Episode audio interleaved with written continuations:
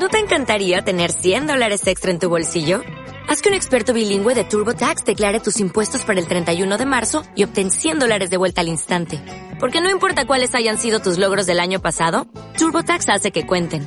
Obtén 100 dólares de vuelta y tus impuestos con 100% de precisión. Solo con Intuit TurboTax.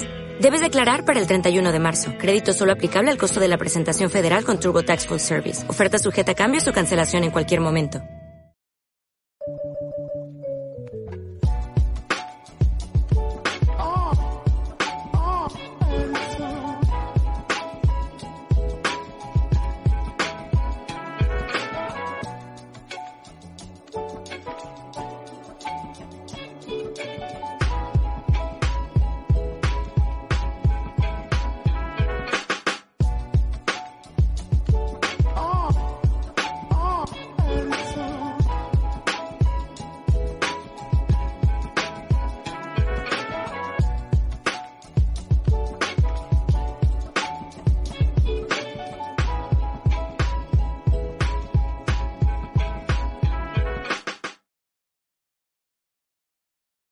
Hola, hola, hola, ¿qué tal? Buenas noches. No van a creer lo que nos acaba de pasar. Eh, yo había dado como para que play, para que esto empiece a salir en vivo. Nos pusimos a charlar con los invitados que tengo esta noche y de repente cuando miro no estaba saliendo en vivo. O sea, estuvimos hablando como 10 minutos solos. Eh, me da mucha, mucha vergüenza esto que acaba de pasar. Espero que, nada, sepan entender los que están ahí del otro lado. Yo justo no estaba viendo los comentarios y no estaba viendo que, que no estaban, como que nadie decía, como, che, ¿cuándo arranca? Entonces como que me mandé. Bueno, en fin, mil disculpas. Estamos ahora en vivo. Les pido disculpas también a los invitados. Ahora los voy a presentar. Eh, antes de arrancar, lo hago rápido porque no les quiero robar tiempo a los invitados. Qué, qué tarado. Bueno, me río. O sea, los que están del otro lado no, no, sé si están entendiendo lo que pasó, pero bueno, es muy loco. Eh, nada, rapidito. Los que están ahí del otro lado, los que me están escuchando por Spotify, por YouTube, sepan que, bueno, no estoy pudiendo laburar en vivo, que es lo que yo hago porque soy comediante de stand-up. Y lo que estoy haciendo es darle las posibilidades a ustedes, a los que les gusta el contenido que yo hago, tanto acá en, en, YouTube como en Instagram, en Spotify, darles este botón de código QR de Mercado Pago para que puedan hacer el aporte que ustedes quieran para colaborar conmigo y que yo pueda seguir generando estos contenidos. Así que si lo pueden hacer, buenísimo. Si escanean acá con la aplicación de Mercado Pago, tienen, eh, es libre, digamos, lo que ustedes pueden aportar. Pueden aportar 10 pesos, 15, 50, 100, 1000, lo que ustedes quieran. En la descripción del video también hay distintos links por si no tienen la aplicación. Dicho esto, eh, voy a presentar directamente a, los invitados. Eh, les pido mil disculpas, estamos con Clemente Cancela y con Fede Simonetti. La verdad que es un papelón lo que acabo de hacer lo que me acaba de pasar es increíble, boludo. Hablando como unos tarados solos y encima había arrancado re lindo todo. Nada, Podemos repetirlo. ¿Cómo andan? ¿Cómo andan? ¿Bien? Lo peor es que ahora nos vamos a pisar, va a salir todo al revés. sí, ahora, ahora, seguro, ahora seguro que sale todo re mal.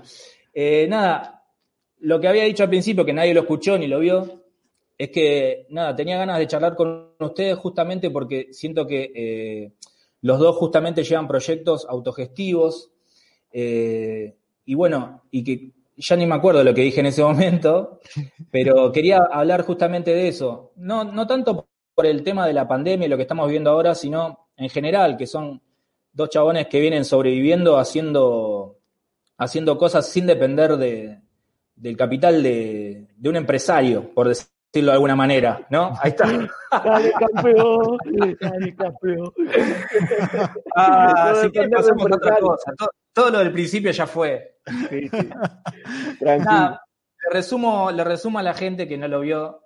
Eh, estuvimos hablando mal de la televisión, del contenido, de no solo a nivel informativo, sino en general, digamos y que todo lo que nos ayuda a Internet, básicamente, a poder eh, autogestionarnos y generar un contenido que esté a la altura, digamos, de, e incluso mejor muchas veces de lo que es, eh, de lo que se ve en la televisión. Y bueno, y justamente acá tenemos a, Clemente con, Congo, que tiene su, propia radio, y con Fede Simonetti, que hace País de Boludos, en donde gracias a la, a la ayuda de la gente, básicamente, están pudiendo sobrevivir de alguna forma. Hmm.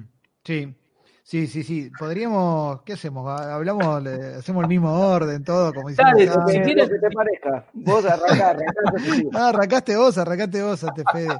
Eh, sí, sí, si querés contamos. Eh, yo me acuerdo perfectamente cómo arrancamos, que era cómo habíamos, cómo venían nuestras experiencias con País de Boludos y con Congo.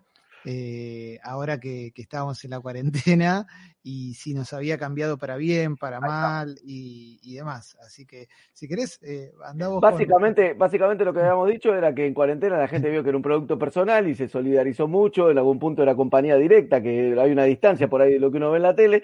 Y además, este, como que sentía la sensación de que bueno que esta gente no interrumpió, tanto Congo como País de Boludos tuvieron sus adaptaciones, pero siguieron durante la cuarentena. Ya eran proyectos, te contaban ambos con la ventaja de que ya eran proyectos autogestivos que tenían una ingeniería armada para cuando llegó este momento, digamos, no es que hubo que pensar algo de cuarentena, y hasta ahí llegamos. Exactamente, teníamos las cenas llenas de contenidos no perecederos ideales para usar en este momento de encierro. Exacto, exacto. Y que la gente se copaba con eso y lo valoraba. Y, que eso está buenísimo. ¿Y cómo fue, cómo fue el proceso? Bueno, son, eh, eh, creo que, bueno, son casos distintos justamente porque vos, Clemente, estabas laburando en una radio y como que mm. fue medio por obligación esto que te agarró también. ¿O ya, ya tenías, tenías ganas de, hacer algo así, de mandarte por la tuya? Yo tenía ganas de que no me rompan las pelotas. Eh, en realidad era, era eso, como que me malacostumbré. No lo digo desde, ningún lugar en, particular, pero eh, venía haciendo mi programa y estaba muy conforme haciéndolo. El programa había pasado por diferentes radios en diferentes momentos. Y, siempre habíamos tenido como que eh, luchar contra ciertas cuestiones, como que no te paguen, sobre todo, no sé, en, la, época de rock and pop y demás. Y, cuando nos, echaron de Blue, cuando vaciaron a la radio de contenidos, em, la verdad es que mm, tenía como dos opciones, o armar algo nuevo en otra radio. En general, digo, no es que te llama todo el mundo, pero alguien te llama, si más o menos tenés como un caminito, y, o probar con esto. Y a mí me interesaba más probar con esto, porque eh, yo no quería ser empresario, yo lo que quería era tener una plataforma, eh, mm. simplemente hacer mi contenido, que me parece que, eso no, hay mucha diferencia eh, con País de Boludos, que podés poder generar tu contenido y el que lo quiera, lo, quiera disfrutar y lo, y lo quiera apoyar, que, lo haga. La verdad es mm. que obviamente Mm, yo venía acostumbrado a otro, a otro tipo de estructura, que era que, a que me paguen un sueldo y que me den una obra social. Eso fue como, como digamos, la, apuesta era eso, bueno, a ver qué pasa, ¿Van, a apoyar o no van a apoyar. Y, ni se armó algo, algo chiquito, ¿viste? A mí me cuesta decir que, tengo una radio, digo, es, no deja de ser una, plataforma y todo, mm.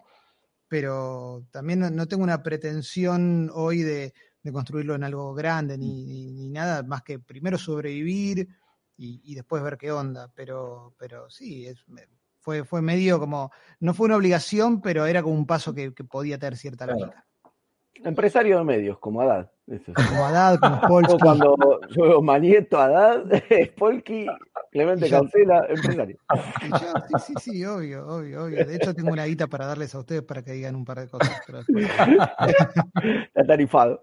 Sí, sí, bueno, pero acá, de acá a unos años, no te digo empresario de la comunicación, pero ya. Lo que pasa es que vamos a ser crudos con una cosa. A, mí me pareció, yo, yo tengo, obviamente por ahí no, ni, ni, la experiencia en el recorrido de Clemente, pero sí mucho trabajo en medios de comunicación, en tele, en radio, etcétera.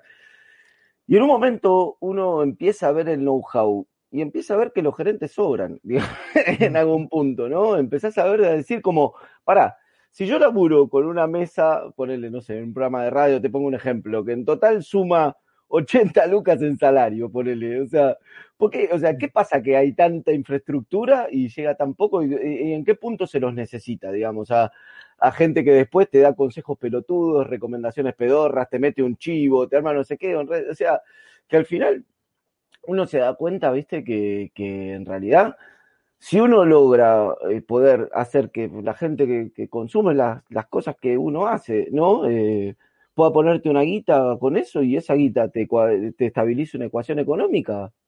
Les mando un beso enorme a toda la parte gerencial, o sea, por suerte, claro, viste, o sea, me, también siento que muchas veces, a veces me, me, tuvieron en cuenta y todo, pero no, pero realmente siento que en algún punto no los necesito. Y me parece que es algo que todavía no termina de caer, ¿viste? Ni, lo, ni la radio ni la televisión como grandes medios, hay como una camada de gente por ahí que dirige eso que no termina de entender que eh, eh, muchas veces el aporte que se, se, necesita de ellos no está, digamos. Ah, y además hay una ficha que me parece que, que, que empezó a cambiar con respecto a, a, a, la guita que se invierte en productos audiovisuales. Sí, claro. Que, que también claro, es, claro.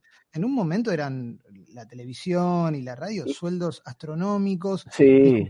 las radios cerca de quebrar por pagar algunos sueldos, teniendo un montón de gente y hoy de repente, no sé, te compras más o menos un buen micrófono, tenés una buena placa, haces un buen programa de radio, si sí, lo haces sí. con ganas, no, no en joda.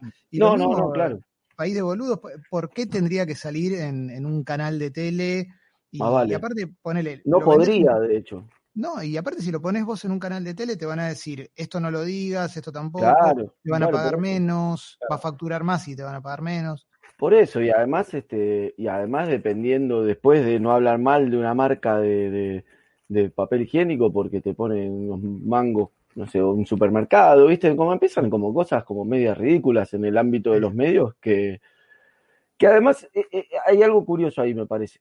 Eh, que es cuando vos tenés un producto como era en, en, en Blue Gente Sexy, ¿no? Eh, que genera algo, hay gente que está, que, que, en la cual valora y siente emociones por el programa, pongámoslo así, porque me parece que un poco es eso, es, es una emoción, es como, ah, qué buena la compañía, o cómo me reí, o qué sí. bueno esto, o me tiran data que me interesa, o sea, pero en algún momento trasciende el programa, no es un, un, programa que llena espacio, digamos, sino que sí. gente verdaderamente se ve movilizada. Y vos te encontrás en una encrucijada gerencial donde ves que te terminan un programa porque no dan los números y no sé qué, y nadie lo aprovecha así y todo, y vos decís como, bueno, me parece que el, el, eje, lo central de todo está en que haya alguien del otro lado que se movilice por lo que uno hace. Si vos encontraste eso, vos podés encontrar formas de financiamiento que eviten un montón de estructuras que, que no las necesitas. Pero tenés que encontrar eso, obviamente, si no es imposible. No es que mm. simplemente es una cuestión de buena ingeniería de autogestión, digamos. Sí. Es, no, porque vos por ahí, si, si, si gente sexy no hubiera sido lo que fue, eh, mm. Congo no sería lo que es en algún punto. No, es que Congo es gente sexy, pero además hay una, una cosa que me parece que todo esto que nos pasa, digo, esto que estamos haciendo ahora también, es producto de, de un deseo y de las posibilidades que, que, sí, claro. que, tenemos para llevarlo a cabo. Pues si dependiéramos de gerentes, eh, ¿quién es John Oliver? Nadie, hay uno solo y no te van a llamar, lo van a llamar Pavlovsky y, claro. y, y listo, y va a ser siempre así. Entonces, claro. como, si nos vamos a quedar esperando sí. para hacer lo que nos gusta, estamos en el horno. El, la tele, los, los, medios grandes pueden servir para cosas piolas también, pero en general hay un juego que, del cual está bueno no depender. Puede aparecer sí. algo bueno, pero mientras tanto hagamos cosas copadas nosotros ya que podemos. Sí, es vital, me, es vital no depender. Me parece que también... No perdón, eh, a mí me sí. pasaba respecto a lo que dijo recién Clemente, me pasaba una cosa que era tremenda. O sea, yo ahora estaré como, pero no es que oh, qué conocido que era, o sea, no, no, ahora estoy en mi mejor momento a nivel popularidad, pero no es que tampoco, tampoco la locura. Pero en una época me conocía mucha menos gente, ¿no? Mucha menos gente. Y me parece que la televisión, o, lo, o por ahí la radio, los medios, cuando no aspirás, arman como un circuito que es ese que decía Clemente, o sea, llaman al famoso porque el famoso llama gente, y entonces si la gente escucha al famoso, el famoso, entonces, y, y, se convierte en un círculo donde siempre es la misma, son las mismas personas las que hacen. Es muy difícil entrar en ese circuito donde sí. si no te conocen por más talento, viste, a veces se cuenta el fenómeno de, de Chachacha, por ejemplo, que es un ejemplo de, de, gente que no la conocía ni el loro, pero el hijo de, no me acuerdo si era de Ernequiano, quién era el que estaba de dueño de los prim, del primer dueño de América, eh, los conocía del paracultural y le dijo, tomen, hagan un programa. Lo mismo que le pasó con Monty Python, ponele. Pero esas cosas no, no pasan casi sí, pasan nunca, una vez cada, cada Claro, tanto. no pasan casi nunca. Si no sos conocido, ¿viste? En tu lugar lo ocupa Coco Silly. Sí, en ese momento, en no ese momento poco, está todo bien, pero... Y en ese momento seguro que tampoco daba ganancia, cha, cha, cha, porque lo veíamos, o sea, lo veían cuatro, cuatro monos, no, no sé si era no, muy no rentable. No sé. Pero... No se veía mucho. No, no, no, mismo pero, estaba el otro Delicatessen, estuvo después. ¿No? Tampoco, por lo menos en América no era un programa súper visto, era un programa súper vendido. Pero, claro, pero, nunca fue un programa de mucho, de mucho rating. Pero sí, esas cosas, a mí, cuando me preguntan cómo, en, si alguien me pregunta cómo entré o cuando, ni bien había entrado a CQC, me lo preguntaban bastante. Ahora ni, ni, saben quién soy ni, lo que era CQC, pero en su momento eh, era una, yo entré porque fui, golpeé la puerta y dije, hola, me pueden probar, pero eso es medio como ya no pasa, ¿viste? Es muy difícil que pase eso. Y me parece que cada vez menos, ¿no? Como que cada vez hay más miedo y hay menos lugares. se quiere ir más, más a lo seguro también. Y por eso algo que, les quería decir, que lo que está bueno es esa libertad, no solo de parte de, tener a alguien, un gerente o algo, sino de poder, experimentar. Mm. Digo, de poder decir, che, a ver, vamos a probar esto, a ver qué onda. ¿No? O sea, no sé, pienso en, el, canal de, pensando en canal de YouTube de este chico eh, Tiranos Temblad, hay una charla donde él dice que, que cuando se le ocurrió la idea, Dice, yo si esto se iba y se lo presentaba a un gerente, me sacaba cagando. Claro. Y de hecho, los primeros videos tampoco era que estaban tan buenos. O sea, como que vos tenés que ir, no, no conozco mucho cómo funciona la tele, pero por lo que explicaba él, dice, si vos tenés que ir con un piloto, tiene que estar bueno y gustarle y ya estar cerrado. Y, y mm. Tiranos Temblar se fue haciendo con el tiempo y, y empezó a explicar qué cosas fueron apareciendo que hicieron que después comparás el primer video con el último y nada que ver, quedó mucho mejor. Digo, me parece que está, está piola ese, ese proceso de, probar cosas. Sí, sí, y con las herramientas que hay ahora, ya casi que ni probás, ya directamente haces, si haces un producto bueno. Y de última, si alguien tiene un montón de guita y te quiere llamar, vas a negociar desde otro lugar que el que hubieras negociado mm, eh, hace 10 o 15 años, que seguramente te ofrecían un laburo y, ibas y firmabas porque era una oportunidad y porque te iba a mm. dar una, una espalda que quizás pensabas que, iba a ser más grande de la que podías tener. Pero bueno, hoy ya está, es un contenido bueno y ya tenés un lugar que está copado y que, la gente mm. lo va a consumir igual para mí es, es, una muy buena alternativa la, la, que, la que estamos viviendo ahora. y, esa ecuación es clave, o sea, sobre todo en, en radio no lo sé, pero supongo que también, pero en televisión se abarataron los costos de producir cosas, mm. pero a niveles, pero además eh, eh, no en tanto tiempo, eh, hace 7, 8, 10 años, o sea, para grabar lo que por ahí hoy grabás en un teléfono, necesitabas toda una estructura, viste, como todo un, un, bardo que por ahí lo, lo pudo solucionar un teléfono. eso cambió muchísimo. Eso Cambió, así como con la música y lo que era grabar un, un, demito hace 20 años que necesitabas una consola de cuatro canales y que no mm. iba a sonar tan bien. Sí, para producir un contenido, un contenido audiovisual eh, ya está, así con el celular lo resolviste. Si, tenés una habilidad, ¿no? Si no, bueno, te va a salir medio para el culo, pero... Sí, sí, obvio, obvio. No, pero, incluso podés, incluso, eh, digamos, aprenderlo. Si hay algo que no sabes hacer, buscas en YouTube y algún tutorial encontrás. Hay de todo, Hay de todo. Y, además y, particularmente en este país me parece que, más allá de que por ahí no hay una industria, también al nivel económico hace que te empuje, digamos. O sea, no solamente es por una cuestión tecnológica, sino también económica. ¿No? Que, te empuja a que también te, te, la juegues solo, de alguna manera. Y pero si no, estás, o sea, estás al pedo en tu casa, si no, es como... las opciones cuáles son, ponerte una serie Es que yo, por ejemplo, pienso, pienso en, no sé, nosotros, Fede, que nos dedicamos a hacer stand-up y la comedia, y es, es ridículo también compararlo con Estados Unidos, pero allá hay una, toda una industria zarpada y, de repente vos podés vivir de actuar en, un, en clubes de comedia, cosa que acá todavía no, no, no, no llegamos, bueno, ¿no? Bueno, lo que pasa es que. No, no, pero también. Tenés la esperanza de de repente pegarla y que te llamen de un, de un late night y de aparecer ahí. yo no creo en esas cosas. Eso me parece que es de película yankee, ¿viste? Eso de ay, está actuando y justo había un importante productor y me vio. Me parece que cuando llegan esas cosas son consecuencia de un trabajo en el cual estás a la, a la, altura. O sea, para llegar bien a una función en que estuvo un productor, si es que eso existe, tuviste que haber hecho mil funciones no, donde había productores cagándote a palos para llegar bien a ese momento. Entonces, si en algún punto, pero es, es algo, cuando hablo del stand-up por ahí con, con, yo doy clases y, y con, con los pibes y las pibas a las que le doy clase, también pasa eso, viste que a veces en el imaginario está la idea de de golpe hay un suceso que catapulta tu carrera, ¿no? Y te convierte de golpe como una especie de cometa en te descubrieron, ¿viste? Y me parece que es como absurdo ese pensamiento en todo, o sea, como estrategia en general para pensarte, ¿viste? Vos, para mí, tenés que hacer, hacer, hacer, hacer, hacer, hacer, hacer, hacer, y, y, y eso naturalmente te va llevando, obviamente con ingenio y con cosas, pero siempre desde el hacer. Che, ¿y ustedes qué? O sea, hace ya un tiempo que están, digamos, manejándose, ¿Qué manejándose con la autogestión. ¿Qué vas a hacer, Manu? Eh, digo, bueno, calculo que acá muchos de los que están viendo también tienen algún trabajo en donde por ahí lo están haciendo por su cuenta. Sí. Digo, ¿qué cosas consideran por ahí lo, lo positivo? Ya un poco se dijo, pero hay lo, lo negativo, digamos, de, de autogestionarse. Mm, eh, es, es buena, la, la de lo negativo depende de lo que, me parece que va a depender mucho de lo que esperes, ¿no?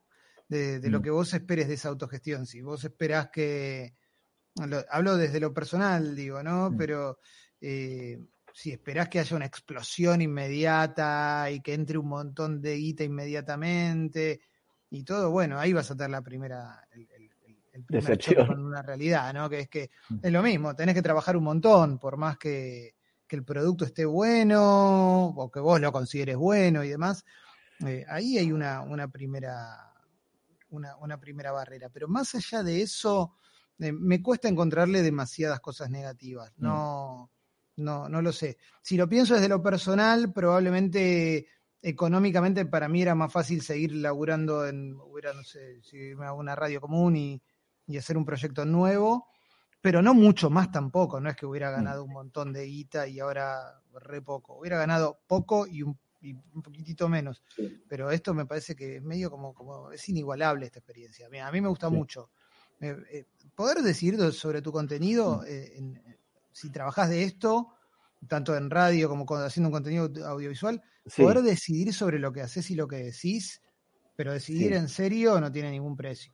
Para mí es No, y, y- y además es vital para que el producto, como decías antes, para que se re- re- retroalimente, ¿viste? Para que eh, cuanto más personal es algo, más posibilidad de tenés de encontrarte gente que se identifique con ese tipo de, de- en el caso, no sé, comedia o, o información, o lo que fuera, digamos, lo que le quieras llamar, pero que se identifique Sí. puntualmente con eso. Entonces, vos me parece que tenés que hacer como un camino de búsqueda de honestidad para con vos, en la radio, en la tele, lo, lo que vos hagas, las cosas en redes, lo que fuera, digamos, pero decir como, bueno, y, y eso a su vez hace que la libertad te, te trae gente que ve, eh, que, que encuentra por ahí esa cosa específica, esa mirada específica, Sí. que por ahí en los medios, viste, vos respondés a una lógica. De hecho, mira, si vos ves, por ejemplo, qué sé yo, Intratables, o ves después el programa de Fantino, o ves después, eh, no sé qué, cómo es bien la programación de América, a veces noticiero Intratables, el programa de Fantino, toda la sensación de que es el mismo estudio, cambian tres, cuatro Claro. cosas, Mm. ¿viste?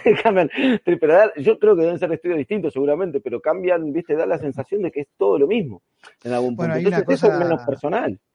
Hay una cosa de la tele, viste, que, que pasa mucho ahora que vas a un canal y en el mismo estudio hay cuatro programas. Es como corren la cámara un poquito, tic, en una esquina hay uno, en una esquina hay otro.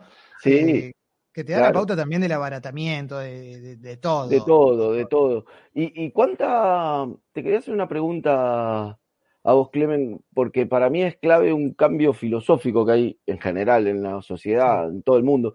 ¿Cuánta gente te escucha el programa después de que el programa sale, digamos? En un formato on demand, digamos. ¿Cuánta gente escucha por ahí Sexy People más tarde, digamos? Es, es raro de medir porque, porque no sabes cuánta gente Claro, eh, viene individualmente. Teníamos una métrica que, que te da Spotify, que ahora la verdad que no me acuerdo, Sí, pero sí, lo que sí te puedo decir es que es igual o más que en vivo ya. Claro, claro. Como Por que- eso, que nos cambió absolutamente. un montón. Tenemos gente que nos conoce por Spotify ahora también. absolutamente, Claro. claro. Yo lo Claro. escucho, Eh, lo, lo escuchaba mucho por Spotify el pre, pre-pandemia porque andaba mucho en bici y era, lo escuchaba por ahí, como por ahí no lo podía escuchar en el horario que salía, lo escuchaba por ahí. Claro. Sí, de hecho, a mí me pasa que, de hecho, hemos tenido, hemos leído gente que decía, bueno, pero no es un podcast, ¿viste? Es un programa de radio como si fuera más difícil eh, hacer un podcast que un programa de radio. Y en realidad, es como no, para mí, es, boludo, para, para mí es una forma de publicitarlo, si es autogestivo. ¿Dónde querés que lo ponga? Claro. En- Por en- No, y aparte te facilita, porque si no, si no lo escuchaste y lo querés escuchar, ¿dónde lo buscas? No hay otra plataforma. ¿Qué vas a ir a, cómo se llama? Radio Put, ¿cómo es? Es que, eso, es que la lógica, la lógica on demand es un poco la que le transformó todo en algún punto. No solo los proyectos objetivos, sino también la televisión en lo que es. La televisión, si no es algo en vivo, que sucede en vivo puntualmente, la transmisión de una marcha, un acto, algún quilombo que se armó, un partido de fútbol, alguna cosa general, no tiene por qué, no hay por qué verlo en el momento y que interrumpa tu cotidianidad.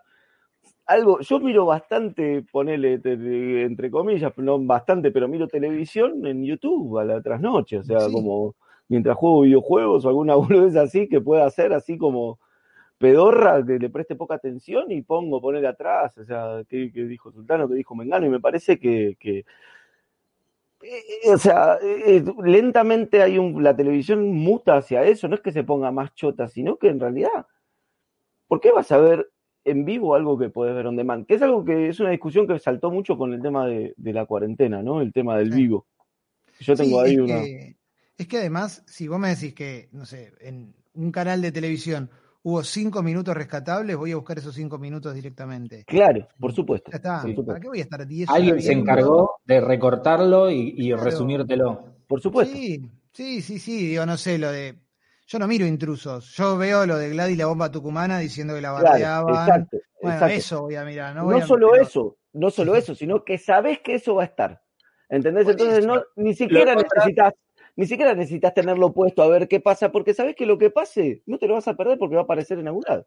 En YouTube después lo, encontrás con el título La bomba no solo... dejó pedaleando en el aire. Revolución Popular. Le, cantó las 40 a. Excelente, excelente. Los títulos de Revolución Popular son espectaculares. Es el nuevo Crónica, ese Crónica. Son gancheros, son muy gancheros. Yo me, lo pongo a ver. Claro. Sí, pero es eso, los contenidos los vamos a buscar por ahí, porque para mí está buenísimo poder mirar dos capítulos de la serie que quiero de corrido o, no ver nada porque no tengo ganas y saber que no me estoy perdiendo nada. para mí esta es un re buen sistema. Sí, eh, o sea, y, para todo el mundo. Entonces eso un poco cambió la lógica de todo. De hecho, ahí se armó también por ejemplo, voy a poner re polémico, este programa, por ejemplo, tranquilamente puede ser grabado, porque probablemente lo vea más gente en su formato grabado que en vivo. Claro. Digamos, yo, yo, yo, estoy como dándome, nos dimos en, en País de Boludos esa discusión, el año pasado hicimos muchos vivos, eh, no muchos, pero ocho habremos hecho una cosa así, con toda una infraestructura en el estudiecito, con el croma, con dos camarecitas y el otro, y tres micrófonos, algunos problemas de sonido, invitados, lo que fuera, ¿no? Hicimos un par de vivos. Y a la larga, si vos ves lo que más funcionó, era cuando transmitimos las elecciones, cuando transmitimos el debate, cuando transmitimos cosas que estaban sucediendo y que en paralelo era como, ah, mira, esto que está pasando lo puedo ver también por acá. Entonces, eh, en algún punto uno piensa, bueno, ¿por qué me voy a complicar con toda una logística que implica el vivo? Que en radio es distinto, radio es en vivo y tiene como otras características, es, es raro escuchar radio después, yo no escucharía, o sea, escucharía partes, escucharía el otro, pero un programa después me,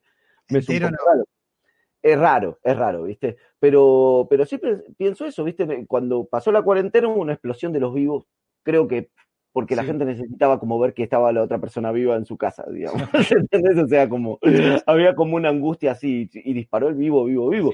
Pero hoy en día me parece que es mejor plantearse, por ejemplo, contenidos en redes audiovisuales, planteártelos directamente grabados con mejor calidad, sin problema de sonido, sin quilombos y lo otro, qué sé yo, y, y listo. Sin margen para que no se grabe o que no salga en vivo, como me pasó recién. Pero espera, vos cuando, cuando empezamos, cuando lo empezamos a hacer dijiste, che, no, no está saliendo en vivo, yo dije, bueno, igual deja de, Es que, sí, es que si, si esta plataforma me lo hubiera permitido, es como, bueno, ya fue. Claro. es como que tiene que estar saliendo en vivo para que sea. Claro, porque te lo graba YouTube. Claro, sí, sí, sí. Che, acá eh, Veo que, bueno, la gente está comentando en el chat de, YouTube y acá había visto justo una pregunta que está, que está bien acorde al tema que estamos hablando. Ahora ahí si la pueden ver. Si se pierde el miedo a no tener red o se supera en algún momento con respecto a esto de, ser independiente, ¿no? Yo, yo no, no, lo perdí al toque, porque en un momento pero, pero no porque te conviertas en, en, un, un, superhéroe, pero en, un momento es hay que laburar y punto.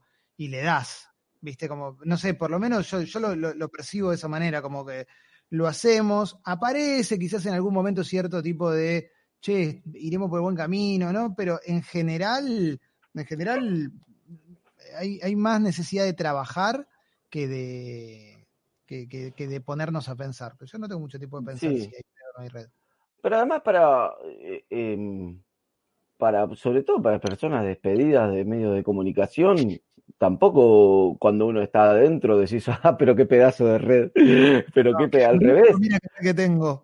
A mí me genera más vértigo, en algún punto me genera más vértigo depender de que a otras personas se les ocurra llamarme para conseguir un trabajo.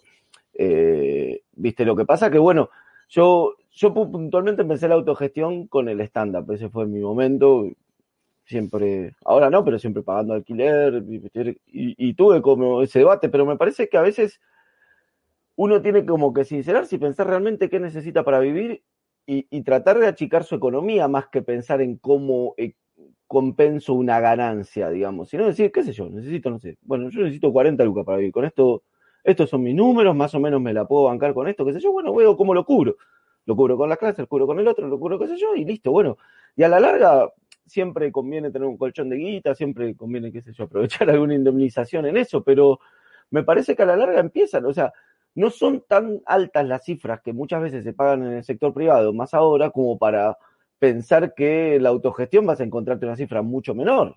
No, no, de hecho, en, lo- en los medios primero se está pagando muy mal. Pésimo, paga, pésimo.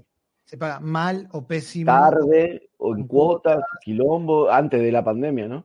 Antes de la pandemia, ahora peor, ahora hay, hay mucha crisis, o sea, algunos medios lo sabés, otras, otros no sabés, pero la mayoría está muy mal, la mayoría está muy mal, aún los que tienen más guita, entonces eh, es, es lo que decía Fede, si estás laburando en un medio, no tenés ningún tipo de red, un día te pueden venir y decir, chau, hasta luego, no, no venís más, Sí, no te pagan indemnización, y te quedas ahí tirado, entonces... más eh, y el momento de mierda, porque siempre está el momento de mierda donde se produce esa situación, que es un espanto, digamos. es un asco, que es un asco, y, y- Sí, y no es en el momento, y, y- y no es que es en el momento en el que te rajan, ya se viene se viene pero. No, pero viste gente que por ahí eh, que se te hacía la copada de golpe, se convierte en supergarca y mil cosas así, viste. Bueno, que- a mí cuando, me- cuando me echaron de... ¿Cómo de fue ese momento? Fue una mierda, porque nos fueron llamando programa por programa, como, como alguno de cada programa, calculo que a los conductores, pero el primero que llamaron fue a mí, porque no sé, porque estábamos hacía más tiempo, no sé por qué. Bueno, el asunto es que fui, me junté con dos personas y era a principio de julio, pero fue de onda, eh, listo, eh, este podés terminar mañana si querés, porque esto va a ser el último mes. Y yo me acuerdo que le dije, mm, le dije, me, gustaría quedarme hasta fin de mes, porque hay uno de los chicos que está de viaje en el, Mundial de, Rusia, qué sé yo, y me gustaría poder despedirlo al aire y cerrar el, ciclo. Y les dije así como, por decir, yo no soy bardero, así que voy a seguir haciendo el programa, bien. Y me acuerdo que una de las dos personas me dijo, eh, quédate eh, igual mejor para vos porque el medio es muy chico. Y, y, viste como una amenaza, como el, Sí. medio ¿qué, me vas a hacer? O sea, primero, ¿qué me vas a hacer? ¿Me podés hacer que no me contraten en algún otro lugar? Y si me contratan, ¿qué, qué- qué- para qué cosa tan grosa me van a contratar? O sea, ¿qué, qué me, qué me estoy perdiendo exactamente? ¿Que Jimmy Fallon eh, se, se tiene que ir y me van a llamar a mí y vos tenés el contacto? Exacto. No, no. Esta Entonces es- cámara. Pa- para, para, este, para esta mierda, para entrar en este juego de mierda que además no da guita y salvo que, que, que- que- que seas, no sé, viste, o alguna mega estrella, bueno, trato de armar mi, y a ver si funciona funciona. Y es lo que decía Fede, bueno, necesito esto, con esto estamos bien, con esto la repartimos. En general, los proyectos autogestivos la repartimos de una manera más justa. Entonces, es- Sí, sí, claro, sí. muchos mejores, eh, qué sé yo. Y no hay, viste, no hay e- ese psicopateo también, ¿no? Yo, yo la- laburé en tele más así, más formal, más tiempo, y, y me acuerdo, me acuerdo que había gente que por default sentía que la tele tenía que estar estresada, ¿no? Porque la tele tiene, tiene que ser quilombo, maltrato, griterío, eh, bardo, internas, eh, ¿viste? Y decía, ¿por qué tengo que fumarme todo esto? Para nada, porque es modus operandi, ¿viste? Locurita.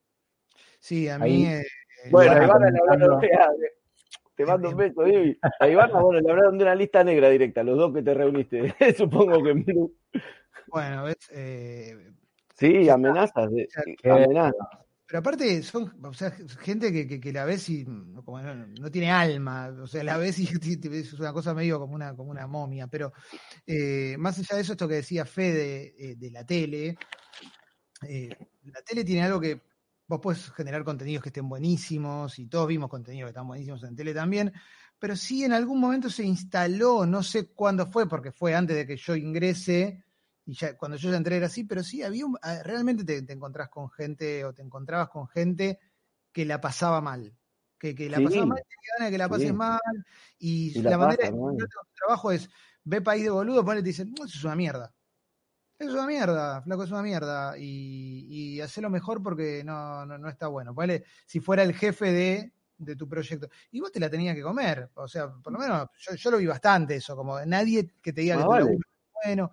Entonces, es, es como una lógica que, que, yo creo que fue cambiando. No sé hoy cómo será, yo entiendo que algunas cosas mejoraron, pero en general había una como una cosa de estrés que era como, bueno, loco, pará. Sí.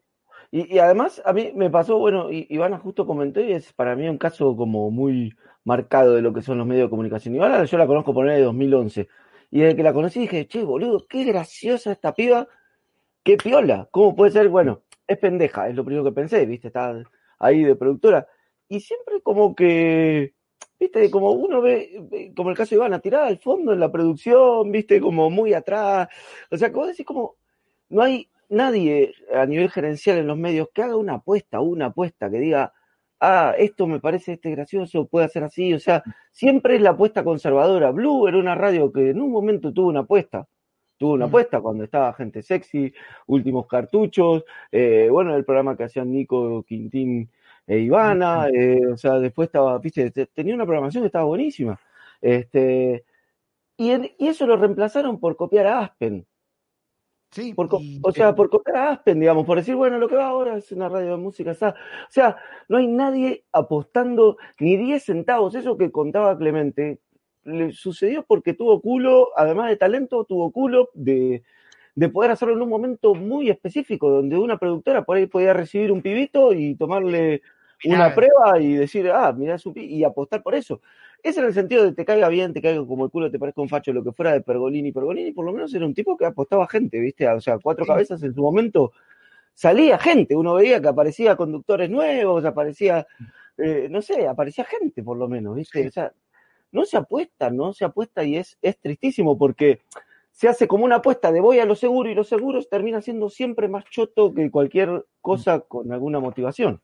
Bueno, lo bueno de esta época es que no necesitas que alguien venga a apostar por vos y que si tenés más o menos herramientas, después vas a necesitar probablemente un poco de suerte, porque va a haber gente talentosa que, que, no logre expresarse de, de, una manera exitosa pero hoy por lo menos ya no necesitas que alguien venga a abrirte una puerta, no, no tenés que ir a correr a uno con un, eh, mirá, este es mi, material, para que lo miren sin mirarlo, no te den bola y qué sé yo. Hoy por lo menos eh, estamos entrando en, estamos viviendo una época que está buena, porque además también A mí me choca un poco esto que nos contaba Ivana. ¿Cómo le haces a una, una piba que le estás echando que hay una lista negra? Bueno, yo yo, cuando estaba en TEA ya le dijo un importante periodista que no sé si mencionar, ¡Majul! Este, pero, no sé hay cosas, espero que salga confuso, si hay algún tipo de judicialización de ese tema, pero si no, bueno, pero le dijo a un pibe que era pasante, perdón, el gato me está pidiendo entrar, era un pibe que era pasante a las 6 de la mañana en el programa de él, a las 6 de la mañana, ¿eh? se levantaba todos los días a las 5, se iba de Villa del Parque, todo lo echó y le dijo, y ojo con hacerme juicio, no le pagó una mierda y le dijo, ojo con hacerme juicio porque me voy a encargar de que no labures. Ah, bueno. Hardcore, ¿viste? Para un pibito de 20 años. o sea, entonces, los medios son, en algún punto, cuando llegas a la conclusión de que no necesitas fumarte todo eso, pero sí necesitas hacer algo que es muy difícil, que es importante, porque hasta ahora hablamos como todo de mecánica, ¿no? De cosas más de logística, de cómo te organizás, de la plata, las equivalencias el trato, el financiamiento. Pero hay algo de búsqueda de lo genuino que es lo importante.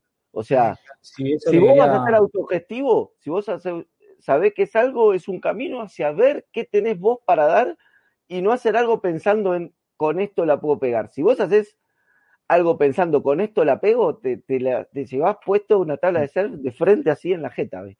Ah, bueno, es como medio como con sí. la música, ¿no? Si vas a grabar un sí, disco, claro. graba, graba lo tuyo, ¿no? No Claro. trates de, de- de copiar a, a Duki, pues no te va a salir. Sí, sí. Más a, más a nuestra edad. Yo soy el papá de Duki, claro. ¿no? Che, y ustedes eh, armaron equipo, eh, fueron armando equipo y son, se puede decir que armaron como un grupo de amigos también con el grupo que, que formaron. Vos, vos, bueno, Fede, en el caso de Ivana, que ya la conocías, Clemente con, con el equipo que tenés, gente con la que venís laburando hace un tiempo. Digo, ¿cómo es esa experiencia de laburar con amigos, si se quiere? Eh, para mí está Porque, buenísimo. ¿sabes por qué lo pregunto? Porque creo ustedes son como los líderes de, de esos equipos que armaron. Digo, es medio choto a veces estar en el, en el lugar de jefe, Sí, imagino. pa- para mí está buenísimo que haya una relación eh, de amistad. Eh, en mi caso era mucho más fácil si el jefe era otro, eso está clarísimo. Pero, pero siempre yo creo que los grupos tienen que tener cierto vínculo humano que funcione. Eh, podés ser amigo o podés ser un buen compañero. Eh, lo que no está bueno es que vayas a laburar llevándote mal. Y me parece que en situaciones como esta, de que ya estamos en, en una etapa de autogestión, si, si laburás llevándote mal es al pedo, es para qué lo estamos haciendo. Eso, eso está clarísimo. Sí. Pero, pero sí, gente sexy eh, tuvo, tuvo momentos que de hecho era como medio como una, una patota de amigos, pero, pero también eso puede confundir un poco, hay que, hay que tener cuidado. Para mí es, es eh, hay, que, hay que tener un pequeño equilibrio entre eh, la amistad y el profesionalismo propio de, de Claro. un trabajo que, que Sí. implica cierta distancia con algunas Sí, obvio. Sí, más que nada, yo me- me- también lo preguntaba por el grado de responsabilidad, ¿viste? Que a veces es como esto que decís vos. Te digo porque me pasó con, con distintos grupos con los que he laburado y es como a veces, nada, como la- esa falta de disciplina te hace poner en un lugar en que decís, che, qué choto que yo me tenga que, tenga que andar reclamando esto, boludo, si es algo que estamos haciendo entre todos. Y puede suceder, sí.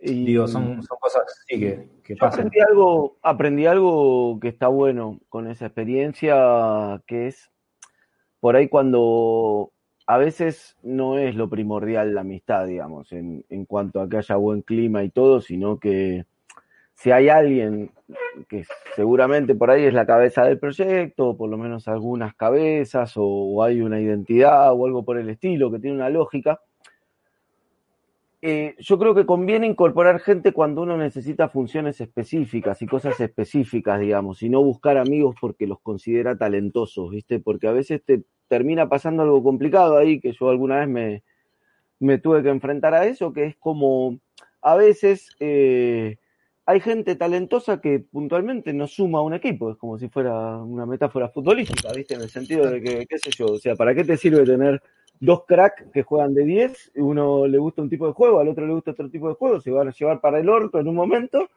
eh, y lo que te va a terminar pasando es que ese equipo no funciona. Entonces hay, hay una idea, hay una identidad, y conviene ver necesidades y después cubrir la gente y no llamar a gente talentosa para sentirse que uno está rodeado de talento en general, viste, que se respira en el ambiente, porque a, a- a veces, viste, qué sé yo, o sea, como eh, hay, hay- eh, hay que entender que es una construcción colectiva.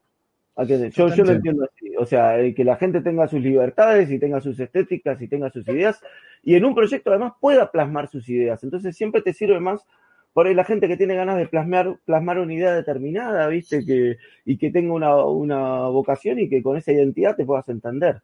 ¿Viste? Que a veces Además, es difícil. son laburos en los que juega mucho el ego, ¿no? Nosotros Sí. trabajamos, de, de- de lo que trabajamos nosotros, son lugares donde hay ego.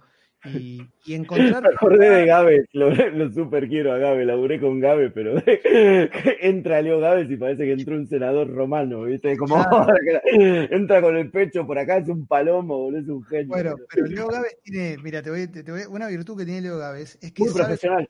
Sabe, sabe jugar. con- Leo es un crack de la radio. Leo es un talento desenfrenado. Es un tipo.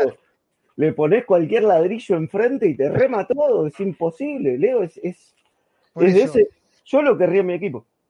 pero por eso, porque encima Leo es relator, es relator y, relata en Continental, pero, pero en Sexy People el, chabón sabe cuál es su lugar. Y me parece que eso es, eso es muy importante. Sí, sí. Pensando, no sé, pienso en Tortonese con la negra, eh, un, buen segundo, un buen tercero.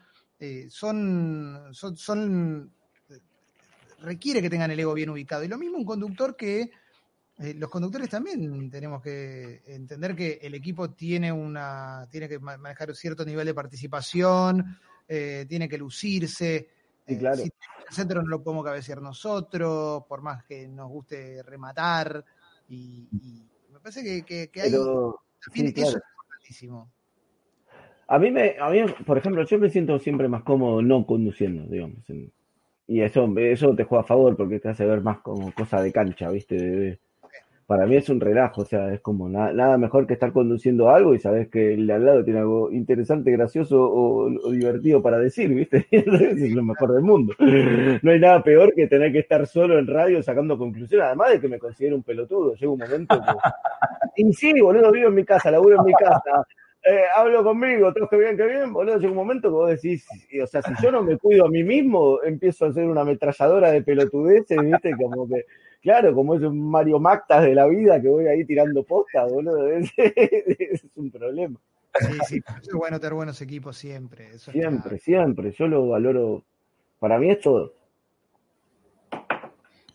Para me, a mí me, me emociona que sé que son nueve personas ya que están trabajando en distintas cosas, en distintas, eh, no sé, viste, desde lugares, o sea, de, qué sé yo, por ejemplo, está la, vieja Flores que, que diseña como la concha de la lora y nos está haciendo un poco los diseños de la programación.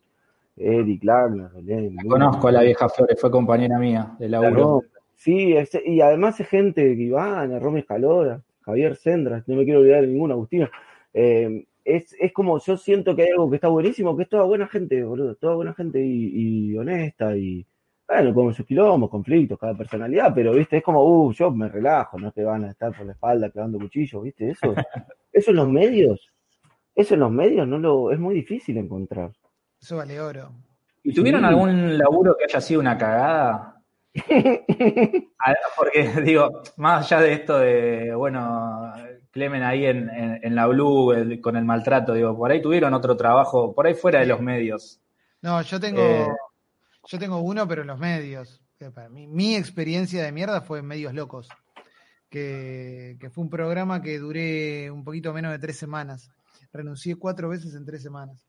Qué bueno.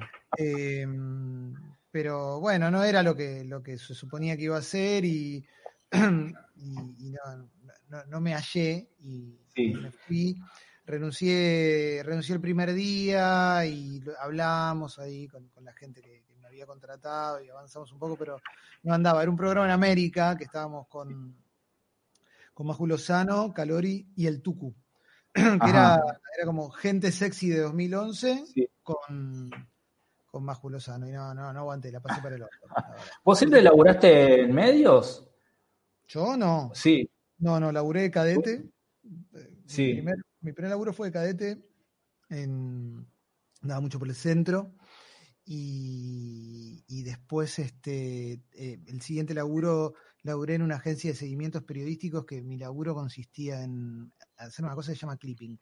Me daban todos los diarios en papel y con un resaltador tenía que marcar todas las empresas que aparecían en todas las notas de los diarios, para que una persona después pase eso a, a la computadora. Era un laburo que iba no sé, todo despeinado. Bueno, te iba a decir todo despeinado como si ahora estuviera peinado, ¿no? Pero, eh, como no tenía ningún tipo de presencia, ¿viste? Era como cualquier cosa. Y después laburé en un portal de internet. Pegué un laburo en un portal de internet, en una.com, en, en, la época en la que explotaban las .com. Me llamaron de un portal que se llamaba Star Media. Yo estaba en TEA y entré y a la semana echaron a todos. Veía la gente que se iba, se llevaba las computadoras, viste, todo mal la primera caída de internet, que era la época del sitio.com, patagon.com, toda mierda, bueno. Y ahí laburé hasta que un día me fui a probar a CUC. Y, ahí ya arrancaste. Sí, sí, ahí ya, estaba. ¿Y vos, Fede, te acordás de algún laburo choto? No, pues, sí, en medio. Después tuve como un pasito así en la en el colegio Carlos Pellegrini y, y después cosas de stand-up. Yo creo que lo de en stand-up, cuando vos decís laburo choto, se te vienen miles de eventos, ¿viste? esas, cosas así, es como ese, ese espacio común de los comediantes donde nos miramos a la cara y decimos, o sea, si en algún momento podemos estar de cualquier lado de la grieta enfrentados, pero en un momento decimos eventos y nos unimos así, qué garompa. Yo perdí la fe en una época, Guille se hacía todos, hacía ocho, nueve eventos, tipo por noche, era una fiera, era, pero no sabes, se compró una casa con lo que laburó tipo, en, la segunda mitad de, los 2000, ponele 2005, 2010, Guille se laburaba todo haciendo eventos, todo haciendo eventos, hacía cuatro, cinco, eh, viste, se iba desde Ranela hasta Tortuguitas en la misma noche, y vos decías, ay, el chabón casado, le tenía un Falcon, viste, era todo y la, la rompió, junto a Ítalo Loco. Y, y yo me acuerdo que tenía la fama de el chabón lo está disfrutando, el chabón lo está disfrutando, ¿viste? Como Guille hace eventos porque le gusta, Guille sí, no sé qué. Y un día hablando con él en un camarín, le digo, no, lo que pasa que bueno, pero vos haces eventos porque te gusta. Y me dice, vos estás loco, pero así me mira fijo y me dice, vos estás loco. El día que tengo eventos me levanto angustiado. Nadie disfruta de los eventos. Son la ah. cosa autohumillante y, y, es el capitalismo en su cara más feroz. vos, pasándola mal con gente que no te eligió, sin vos haberlos elegido, haciendo cosas que vos crees que le van a gustar y no les gustan, y no solo no les gusta, sino que no te regalan atención, y todo porque fue una mala idea de alguien que planificó eso, pero que te pagó a buena guita, y vos dijiste, sí, con esto sabes que dar por alquiler y se van a la concha de su madre, junio 2008, ¿sabes qué? En moto, me acuerdo una vez, fui, no me acuerdo dónde, en San Martín en moto con Emilio, una cosa, me tiraba papel picado un nene en la jeta, ¿viste? Pasaba todo. Sí, era el western, la verdad que es como una época de fogueo, después hacer un escenario en una sala normal y decir, pero entonces qué gente tan amable, me ama, estar en silencio. Sí, los eventos son una, una pija. ¿Vos eh, eh, ¿tuviste, ¿tuviste alguna conducción en algún evento, Clement? Igual ahí, ahí zafás porque no, no tenés que ser gracioso, es como, bueno, la piloteada creo, ¿eh? que no. cuando, cuando me llaman, eh, ahora, ahora ya no me llaman tanto, pues dije mucho que no pero hice algunas que no me podía negar, era como oferta que no puedes rechazar, pero siempre la aclaración es, no hago, no voy a hacer un stand-up, o sea, no, no, no me pidas eso porque no me va a salir bien, porque no, no es lo mío, hago otra cosa lo voy a conducir con simpatía. voy y lo conduzco con simpatía y me voy, pero es como muy concreto. ¿Viste? De hecho, las veces que mejor negocié guita fue con esas cosas porque no, no, me, no me importan. Entonces, como, eh, bueno, dale, te lo pagamos. Bueno, voy. Hola, ¿cómo les va? ¿Cómo están? pero, pero no, no sé, a mí no me gusta, ¿no? Y, entiendo que si hubiera tenido que hacer reír, lo hubiera pasado para el orto. O sea, porque, porque es eso lo que decía Fede. No, te están esperando, un montón de gente no sabe quién sos. Nadie o ya quiere. haciéndole así a otro, ya yo me muero con, lo inseguro que soy para esas cosas. Sí, hasta que en un momento lo único que, o sea, pensás, estás pensando plata, plata, plata, plata, plata, plata, plata, plata, plata. Es lo único que, es lo único que pensás, ¿viste? Estás como todo el tiempo focalizado y bueno, es por esto, vamos, es por esto. y, y cuando te terminan de pagar y termina el evento, yo recuerdo esas euforias, viste, que después me quedaba fumando porro hasta las 7 de la mañana, así como, ¡eh, qué bueno todo! ¿Viste? Pero porque de la, de la manija, ¿viste? De la contención de cosas que tenía, ¿viste? Que llegaba con ¡ah! una liberación a casa. Y además a las cuatro y media no podía llamar a nadie, ni salir una fiesta, ni nada. Ya se había terminado todo. Entonces llegaba con una manija, ¿viste? Sé. a mí me pasó... Uh. Te uh. ponen un rato más, puedes hacer una hora más, pagame más. Pero yo ahí, yo, ahí hacía, yo ahí hacía un truco que me tranquilizaba, que lo aprendí después, que era como trataba de, interactuar con los invitados. Entonces, que cuando vos haces un, cuando vos vas a conducir, vos vas a simplemente hacer una, una, o sea, presentar cosas en un orden, ¿viste? No, no es, a mí, alguna vez hice stand-up y conducción, la parte de conducción era fácil, ¿viste? Vos lees unas tarjetas y más o menos cuando digas el ganador es sultano y le aciertes el nombre, listo, ya está. obvio. Pero lo otro, tenés que eh, generar cierta empatía. Entonces, a veces cuando pasaba eso me trataba de meter en la fiesta, hablaba con la gente. Eso era buenísimo porque te vas relajando, ¿viste? Te van conociendo, ¿viste? Como, Después cómo te van a chiflar si sos el pibe de buena onda que les hablaba abajo. Vas a hacer el show, eh, te cuento un chiste, ay, escuchaba los chistes pedorros que te contaban, ¿viste? Esa bueno, Tienes que ganar tiempo, no te importa nada. A mí me pasó que se divorció hace un mes. Decile, boludo, decile, dale, dale, decile que se divorció hace un mes. ¿Viste? Era cosa así, era como, uh, boludo, qué garrón, pero bueno. A mí me pasó en un cumpleaños una señora que me, me contrató la señora, eh, que no sé, cumplía 57 años, ni siquiera era un, un, año redondo, ¿viste? Era como, qué raro esta señora festejando este, este año. Y me acuerdo que llegamos, fuimos con, con Pichi, que es otro, otro comediante, Pichi Pichirilo. que fuera Seinfeld, boludo. Para, hacer el aguante, porque eso, para, año redondo, hacete, hacete, de abajo, ¿qué, qué es eso para año redondo? Para pretender. No, pero es raro que alguien festeje su cumpleaños 57 en un salón de fiestas. 54, claro, vos señora que gustaba mucho vivir, ¿no?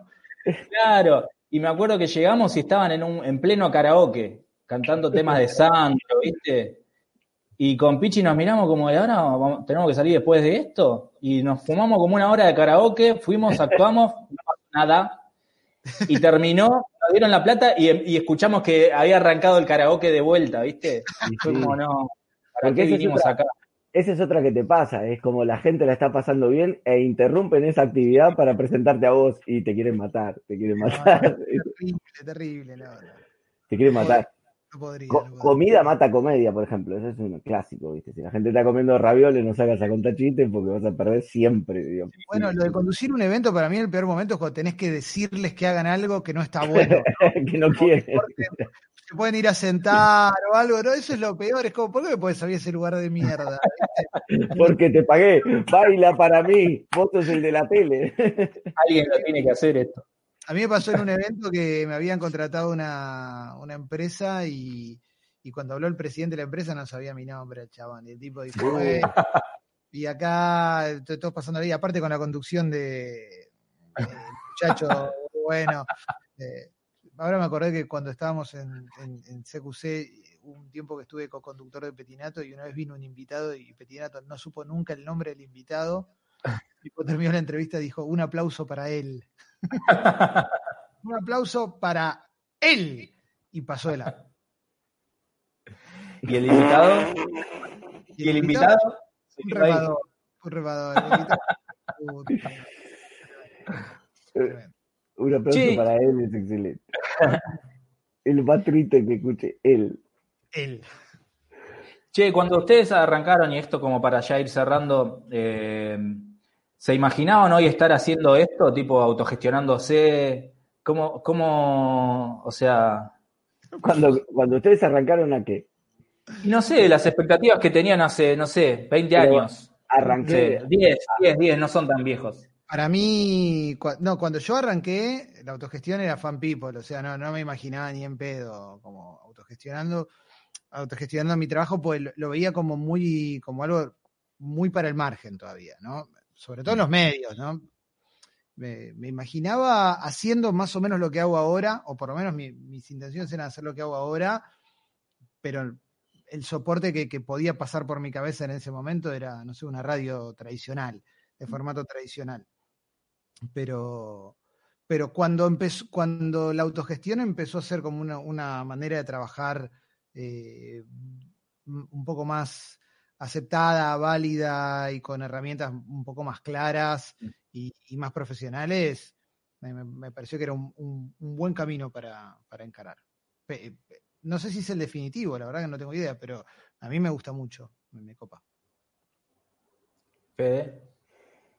A mí, a, a, mí es loco, pero en un momento como que pensaba en eso, ¿viste? Como eh, en un momento como me hizo clic la cabeza y dejé de proyectar lugares a donde llegar y, y como concentrarme más en, en el día a día y en, si estaba bueno lo que se estaba construyendo acá, ¿viste? Más que por ahí pensarme como conduciendo un programa, porque esas cosas, ¿viste? Además de llevarme a bastante frustración, me me hacían en realidad desconectarme de cosas que estaban copadas, que estaban sucediendo, ¿viste? Como me, me pareció que había que tener un cambio medio budista en un momento.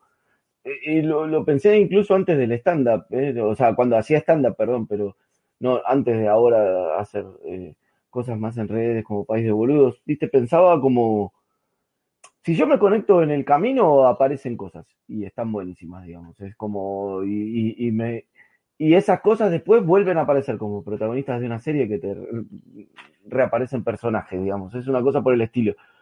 Eh, una, una vez cuando mi psicólogo me dijo, tipo, eh, ¿por qué no? Vos vas a hacer, o sea, lo mejor tuyo va a salir cuando se fusionen tu historia como militante político y tu historia como periodista y tu presente como comediante puedan fusionarse en algo, digamos. Y, creo que está sucediendo algo medio así. Y, para ser lo que soy tuve que pasar exactamente por lo que pasé. ¿Se entiende? No es que tuve que... Eh, tuve que pasar por lo que pasé. Yo aprendí a escribir muy bien en un taller de escritura de Diego Paskowski, que lo hice cinco años, y eso me quedó como... Me sirvió después para escribir comedia 10, 12 años después y apareció, digamos, y tuve que pasar todo un proceso de frustración en la política y en el periodismo para después reencontrarme con algún periodismo 10 años después de que había renunciado ya a hacer. O sea, que había renunciado formalmente a Canal 7. Que... Entonces llegó un momento, viste, como que, que me parece que está bueno pensar esas cosas, viste, que tiene que ver también con eso que hablábamos antes de película yankee, de pensar que en un momento la pegás y todo va para arriba. ¿viste? Y, y muy, es mucho más cercano a, a, entender que lo único que necesitas en este mundo capitalista horrible es tener cierto lugar donde caer. Y si vos te armaste cierto lugar donde caer, por ejemplo, yo tengo un departamento de dos ambientes que le de una tía y listo, tengo donde caer, ya en mi ecuación económica, ya la zafé, digamos. ¿Se entiende? O sea, Entonces eso me da un montón de libertad, un montón de libertad de no necesitar, no necesito comprarme un Audi, no necesito vivir en una casa impresionante, no, no son cosas que necesite en la vida, ¿viste? O sea, me parece que no, no, no hacen de mí una mejor persona ni una peor esas cosas, no, no, como que si estoy en una casa hermosa como estoy, que es la, la casa de Connie, porque la, la disfruto, digamos, y está perfecto, pero, pero no es algo, o sea, me parece que la libertad es todo en ese sentido, ¿viste? Y entonces, una buena idea para pensar la libertad es también pensar siempre las bases. ¿Qué necesito yo puntualmente para, para ser libre? Necesito esta guitita, necesito esta confort, necesito cubrir el alquiler, ponerle cosas muy concretas, ¿viste? Porque si no, vos podés pensar nortes que te enloquecen, ¿viste? O sea, yo debería ser, estar donde vos, o sea, vos Clemente sos un tipo súper talentoso y con un potencial infinito, que podrías pensar como, ah, yo podría estar tranquilamente conduciendo en Chile un, un late night hacia todo culo y, y, te armás toda una fantasía que lo único que te genera es angustia, cuando sí, probablemente esa experiencia después cuando la haces es una mierda, ¿viste? Vas a Chile, la pasas como el culo, te llamas con la gente, cobras poco, extrañas o lo que...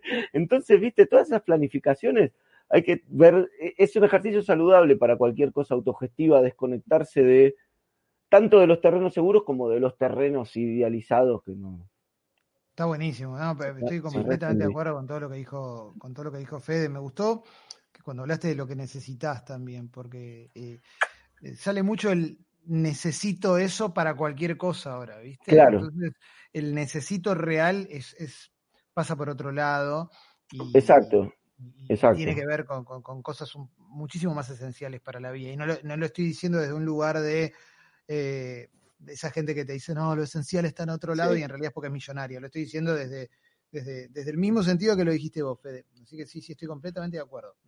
Sí. No tengo más para agregar a eso que está. Que está bueno. eh, no, también es, viste, uno, a mí la, uno le agarra también la culpa burguesa, de decir como, bueno, claro, yo puntualmente en este momento no tengo ninguna preocupación económica, entonces me es fácil decirlo, pero también cuando las tuve reaccioné igual, viste, no, o sea, yo hacía stand-up y, y, nada, no llegaba a fin de mes, boludo, y, y, me parece que no, me parece que si más o menos, viste, si calculás qué pasaría si pasa lo peor, y, qué pasaría si pasa lo peor, y calculás que sobrevivís, entonces mandate para adelante, digamos, mandate sí. para adelante. Completamente. Está, está Pero achicá tu, achicá tu economía, no quieras tener una casa con pileta, porque no. Sí, que no la necesitas probablemente. Te arreglas sí, con mucho menos. Depende de la gente también, ¿no? Eh, yo cuando, cuando arrancamos con la radio, cuando arrancamos con Sexy People Online, lo, lo pensé así también. Era como, bueno, no se suscribe nadie, bueno, eh, viviré de ahorros, pero quiero hacerlo porque si no, yo lo que necesito es esto. claro. Sí. además tener la, experiencia, eso no te lo saca nadie después. Te sacas la duda de haberlo hecho. Totalmente, totalmente. Sobre, todo, con los pocos costos que hay hoy, digamos, porque no es que necesitas un millón de dólares para hacer algo copado. No, no, totalmente. Hoy, totalmente. puedes hacer algo barato y copado. Sí, sí. Y en tu contraturno del laburo también. Bien. Che, bueno, nada, me quedo con, eso, con esta reflexión final de todo esto que tiene que ver con la, con la supervivencia que le llamé, pero es la gestión y es como, sí, es vivir acá en Argentina, básicamente. Eh, nada, gracias. ¿Alguna reflexión más que quieran hacer de todo esto? Yo creo que en realidad. arranco yo media hora, ¿viste? Y en un momento empieza como este chabón se convirtió en Mario Magdas, efectivamente. Ay, es como, pará, boludo, me tengo que levantar temprano. No, bueno, no, lo que digo es que básicamente a los que estén ahí por ahí escuchando o viéndolo, que aprovechen y que es un momento que está piola como para, para probar y hacer algo por, por la cuenta propia, ¿no? Totalmente, totalmente. Bueno, yo quiero, eh, te, agradezco, Pipa, por haberme invitado y por haberme juntado con Fede, que, fue una muy linda sorpresa, la verdad que nos requeremos. Estuvo buenísimo. ¿eh? ¿Ustedes ya se conocían? Eso no se los pregunté. Sí, sí, nos sí, sí, sí, sí, sí. en común, tenemos como. Ah, sí, tomamos un café, son proyectos medio como primo hermanos, en medio país de boludos y Congo, ¿viste? En algún momento se, en algún momento funcionaremos, haremos un multimedio. Tiene que haber un crossover ahí. Eh, eh, seremos, eh, ¿vos qué querés ser, Adad? Eh, Longobardi. Pero me gusta la posición monje de Adán, tremendo, tremendo. excelente. Bueno, chicos, eh, nada, gracias por haberme dado su tiempo. Eh, la pasé muy bien charlando acá con ustedes. Espero que ustedes también la hayan pasado bien. Y, bueno, nada, que sigan los éxitos con cada proyecto. Muchísimas gracias igualmente. Lo voy a estar eh, escuchando y viendo a ambos. Eso, paloma. Eh, anden bien. chao, chao. chao, nos vemos. Bueno, ahí los despido a, los chicos que ahí pasaban. Gracias Clemente Cancela y Fede Simonetti por, por haberme dado su tiempo, estar acá charlando con nosotros. Hoy creo que fue muy interesante todo lo que, lo que, lo que charlaron y lo que nos contaron los chicos. Así que espero a los que estuvieron del otro lado escuchando y viendo esto, que la hayan pasado también como yo. Les, les recuerdo ahora, antes de irme, para los que les guste mi contenido, eh, acá en YouTube y en Spotify, acá está el código QR por si alguno quiere aportar para que yo pueda seguir generando estos contenidos en las distintas plataformas. Lo pueden hacer a través de Mercado Pago. Eh, es totalmente libre el valor que ustedes le pueden dar a esto. Es como si fuera una gorra virtual, básicamente. Así que ahí ustedes le dan el valor que quieran, 100, 200, 500, lo que les parezca. Para mí va a estar súper bien. Voy a estar súper agradecido también con eso. Así que si lo pueden hacer. Y si no, acá abajo tienen los links también por si no tienen la aplicación de Mercado Pago. Los voy a estar esperando la semana que viene acá nuevamente, como todos los miércoles a la noche a través de YouTube. Así que espero que les haya gustado. Gracias por haber estado al otro lado comentando. No pudimos o no pude leer todos los comentarios. Eh, me quedo con, un poco de bronca con eso, pero porque tampoco quería interrumpir a los chicos que estaban ahí eh, contando sus experiencias con, con, todo lo que vienen haciendo. Así que bueno, nos vemos la semana que viene, el próximo miércoles acá a las 11 de la noche por YouTube. Y nada, nos vemos en el futuro. Eso fue todo. Hasta la próxima. Chau.